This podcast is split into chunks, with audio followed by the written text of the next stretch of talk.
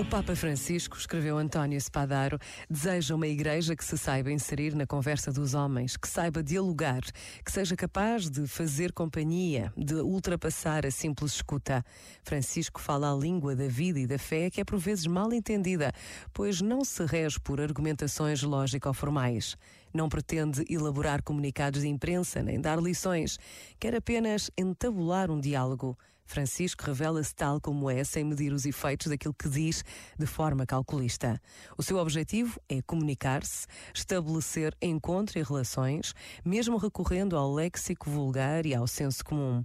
Tem uma linguagem próxima, sem táticas, expondo-se inclusivamente ao risco de ser mal entendido. Quem o acusa de ambiguidade não entendeu o terreno existencial e empírico a partir do qual move o seu discurso, nem as suas intenções. Este momento está disponível em podcast no site e na app.